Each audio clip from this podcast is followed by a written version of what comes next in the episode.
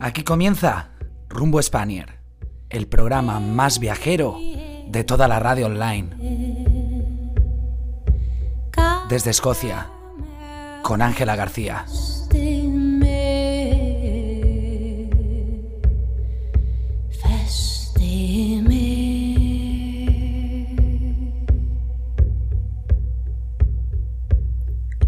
Mis queridos Spanier, hoy os traigo un destino que vaya telita, bueno, bueno, bueno. Un destino algo congelado pero espectacular. Os cuento que llevo desde los 7 años queriendo ir allí. No sé por qué. Un día estudiando los países y las capitales, vi ese lugar, me llamó la atención incluso me planteé estudiar la carrera de turismo allí. Pero, sinceramente, tenía algunos problemillas con el idioma. Ese destino es Islandia, concretamente su capital, Reykjavik. Prepara las maletas con un buen cafelito o té calentito para llevar porque empezamos. Reykjavik cuenta con una población de unos 120.000 habitantes y os puedo asegurar que el gentilicio es un auténtico trabalengua. Reykjavikense. Así que os prometo que he repetido esta palabra en mi cabeza varias veces antes de decirla porque telita marinera. Reykjavik se encuentra en una bahía que está rodeada de pequeñas islitas, lo cual me recuerda a mi visita a Estocolmo sobre la que ya os hablaré en otro programa. Otra cosa no, pero Reykjavik tiene piscinas para dar y para regalar. Concretamente cuenta con alrededor de 18 piscinas, algunas cubiertas, otras al aire libre, para que disfrutéis de un baño pues calentito. La piscina más antigua data de 1937. Se llama Dunhol Vikur y tiene diferentes instalaciones, como piscina para niños, para adultos, algunas están cubiertas, otras no, también tiene sauna, también tiene jacuzzi. Y podemos decir que bueno, la cultura por el agua está latente entre los reykjavikenses probablemente debido a los diferentes manantiales y conductos con agua caliente que podemos encontrar no solamente en esta ciudad, sino también en los alrededores.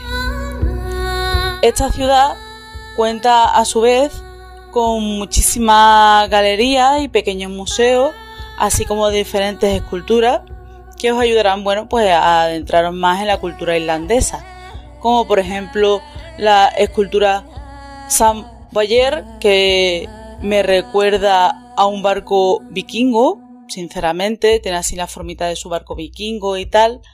También tenéis el Museo Nacional de Islandia, que está centrado en la historia de los vikingos y a su propia historia. No debemos olvidar que los primeros habitantes fueron eh, vikingos, así que bueno, en este museo encontráis bastantes objetos y cosas relacionadas con este tema. La Galería de Arte de Reykjavik, que eh, contiene cuadros eh, costumbristas que os explica la cultura de Islandia o el Museo Karharpal. A mí sinceramente me parece alucinante porque considero que, poseen una cultura muy diferente a la mía en ciertos aspectos, lo que le da un aire más interesante. Eh, yo siempre he pensado que, bueno, no soy muy dada al arte costumbrista, porque veía lo mismo en mi tierra, como por ejemplo en el Museo Thyssen de Málaga, que es una maravilla pero a mí me aburre. En cambio, eh, cuando llegué a Escocia, pues descubrí ese mismo arte en otros museos, por ejemplo en el Museo Nacional que hay en Edimburgo, pero obviamente mm, el estilo, estilo escocés. Y claro, yo pensé, mira Angelita, mm, a ti este arte te gusta, aunque se trata mm, de un arte que lo vas a encontrar en otros países.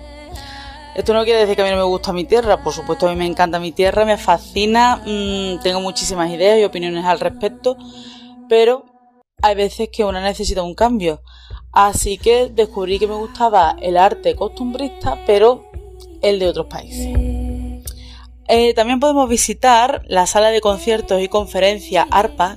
Creo que este es el único nombre mm, sencillo para poder pronunciar porque el resto tiene telita marinera, pues esta sala, que se llama ARPA, eh, a nivel arquitectónico es una auténtica pasada, es espectacular, porque está construida con mm, un mogollón de espejos por todos lados que reflejan parte de Reykjavik. Así que ya podéis imaginar un amanecer o un atardecer a través de esos espejos. Vamos, sin palabras.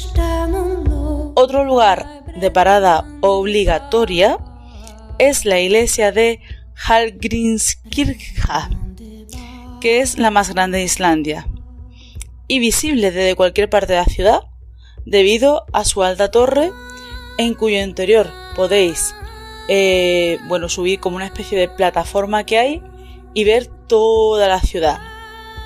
Así que bueno, paisajes de ensueño asegurados y cámara fotográfica en mano porque seguro que más de una, más de dos, más de tres fotos haremos y vamos para allá. Frente a esta iglesia podéis también encontrar la estatua de Leif Erikson, que se supone que fue el primer vikingo que llegó a estas tierras. Por último, os cuento tres sitios más que visitar. Hay muchísimos más, pero es que si no, mm, mm, tengo que hacer tres programas y no terminamos. Así que, tres sitios que hay que visitar. Por un lado, La Perla, que fue un edificio que sirvió como tanque de agua para abastecer la ciudad. Actualmente se trata del Museo de las Sagas, que trata los acontecimientos más importantes del país. Luego tenéis la Faloteca Nacional de Islandia, con más de 280 penes de 90 especies de distintos mamíferos. Oye, a mí me parece esto interesante y curioso.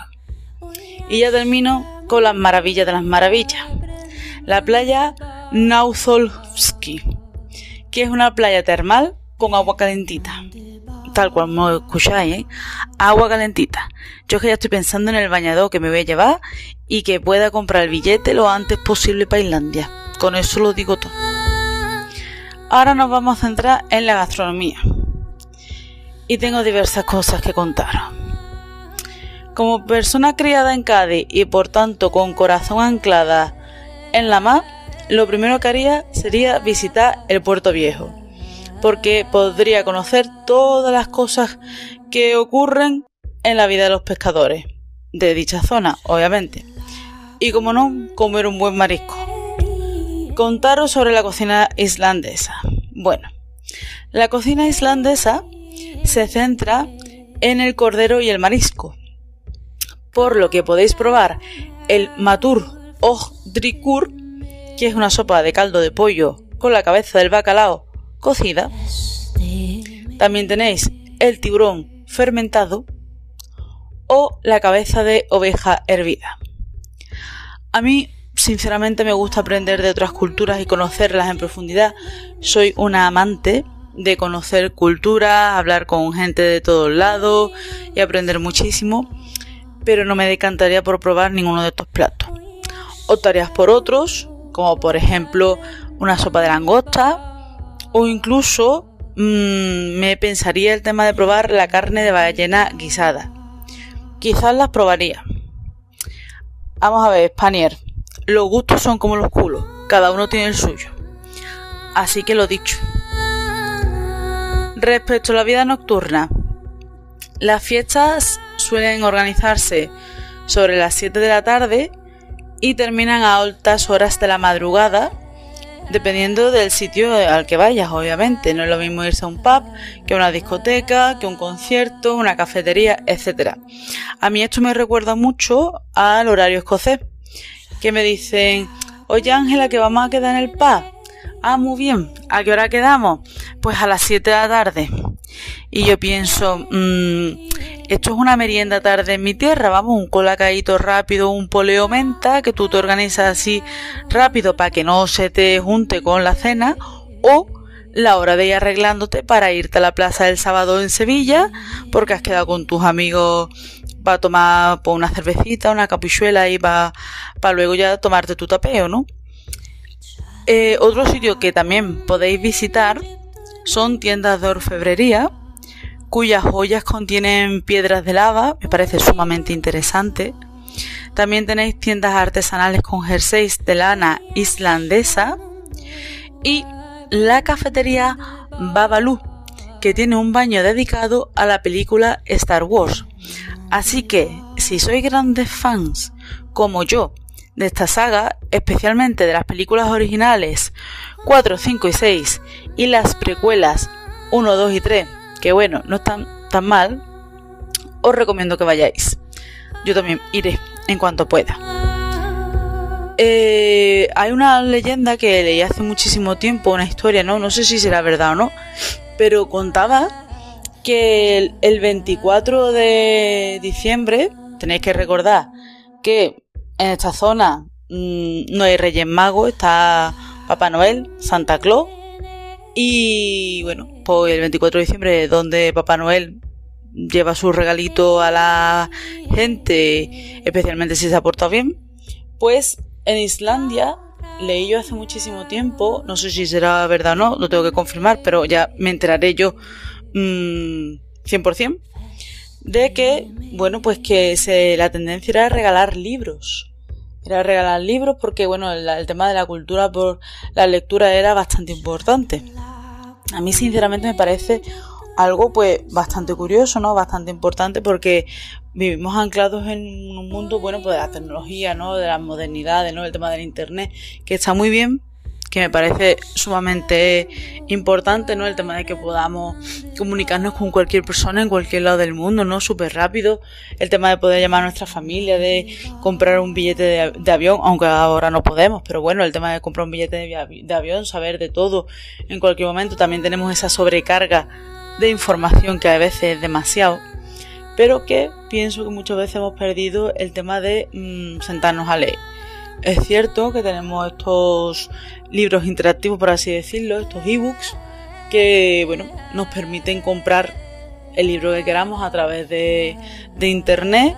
No se, obviamente, no se gasta en papel, pero por otro lado, también, no sé, la cosilla esta de que una abra su libro y huela al libro nuevo o al libro de segunda mano, este libro, este olorcillo así antiguo que se te mete ahí en la nariz, no sé.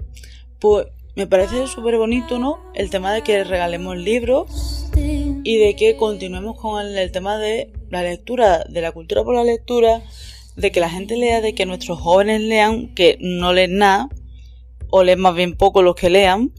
Entonces, pues bueno, considero que aparte de los regalos estos clásicos que se hacen, ¿no? O modernos que se hacen, pues el que introduzcamos los libros como un regalo más en nuestra cultura. Sinceramente, a mí me parece muy bonito y muy interesante. Cambiando de tema, eh, ya para cerrar un poco nuestro programa hoy, os podría contar mil cosas más. Ya os he dicho que es que esto me daría a mí para dos, tres y cuatro programas. Pero sinceramente el tiempo se nos acaba.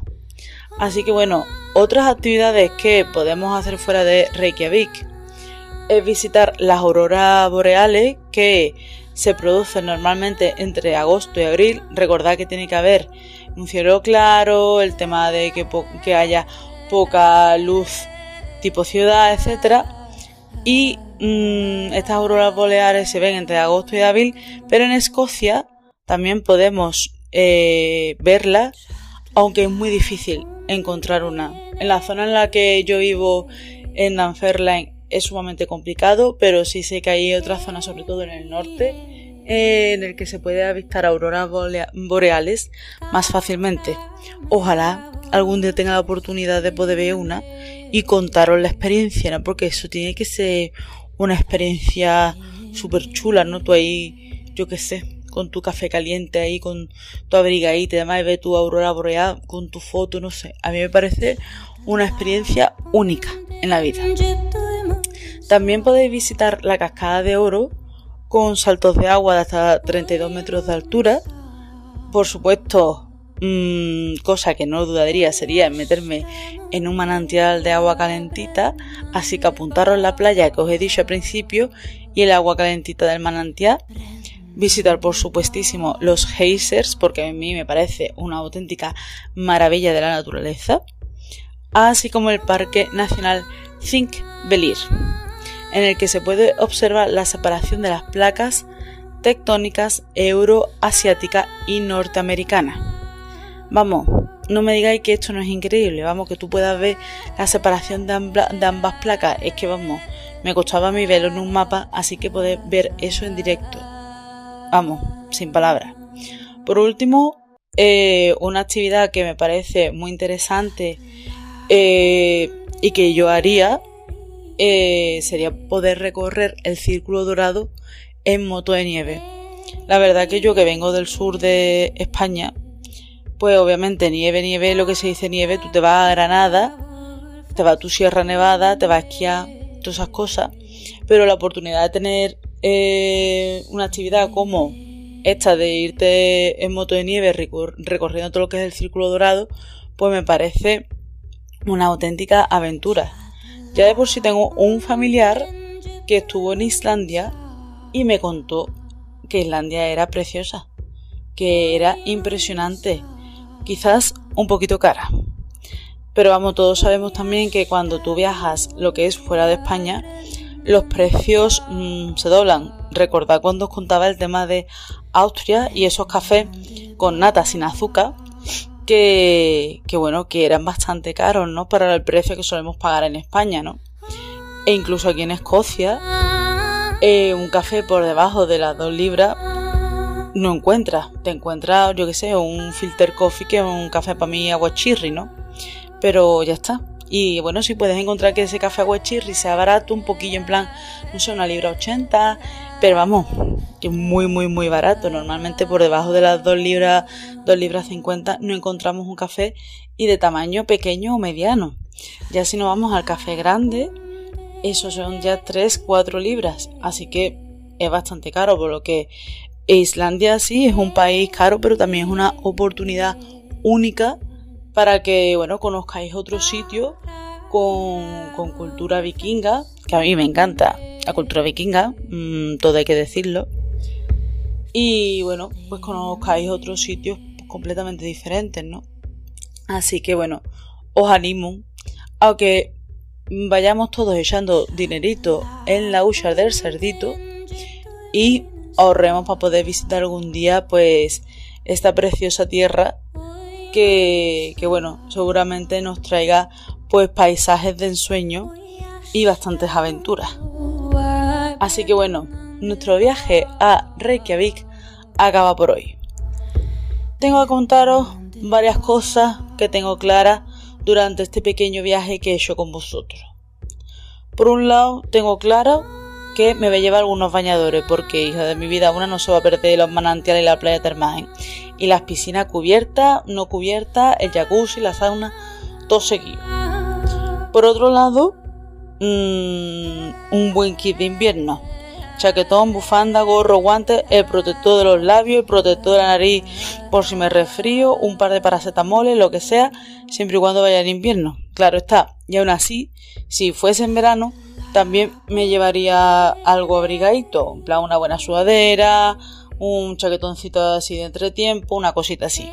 Porque probablemente y seguramente, el, obviamente el verano de Islandia no es el verano de Sevilla 45 grados a la sombra, no, será un verano tipo 25 grados si es que llega a 25 grados. Cámara de foto con batería hiper recargada que no falte, por favor. Que ya os he dicho que hay paisajes de ensueño y eso hay que fotografiarlo.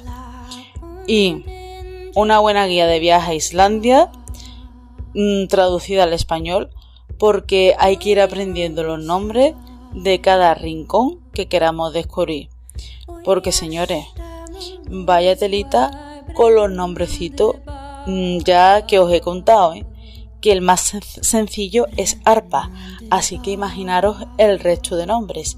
Es que yo para decir una calle porque queda preguntar yo qué sé, por un barrio, por un mercadillo o lo que sea, imaginaos cuando yo tenga que preguntarle a una persona de allí la calle tal, yo es que me, yo me atraganto, yo es que me atraganto, yo es que voy a coger esa guía, le voy a poner el dedito a la persona y voy a decir, mira, ¿cómo tengo que ir para allá? Y que me indique, digo, porque es que mira que yo le digo la palabra y no le digo la palabra, ese, esa persona se aburre de mí.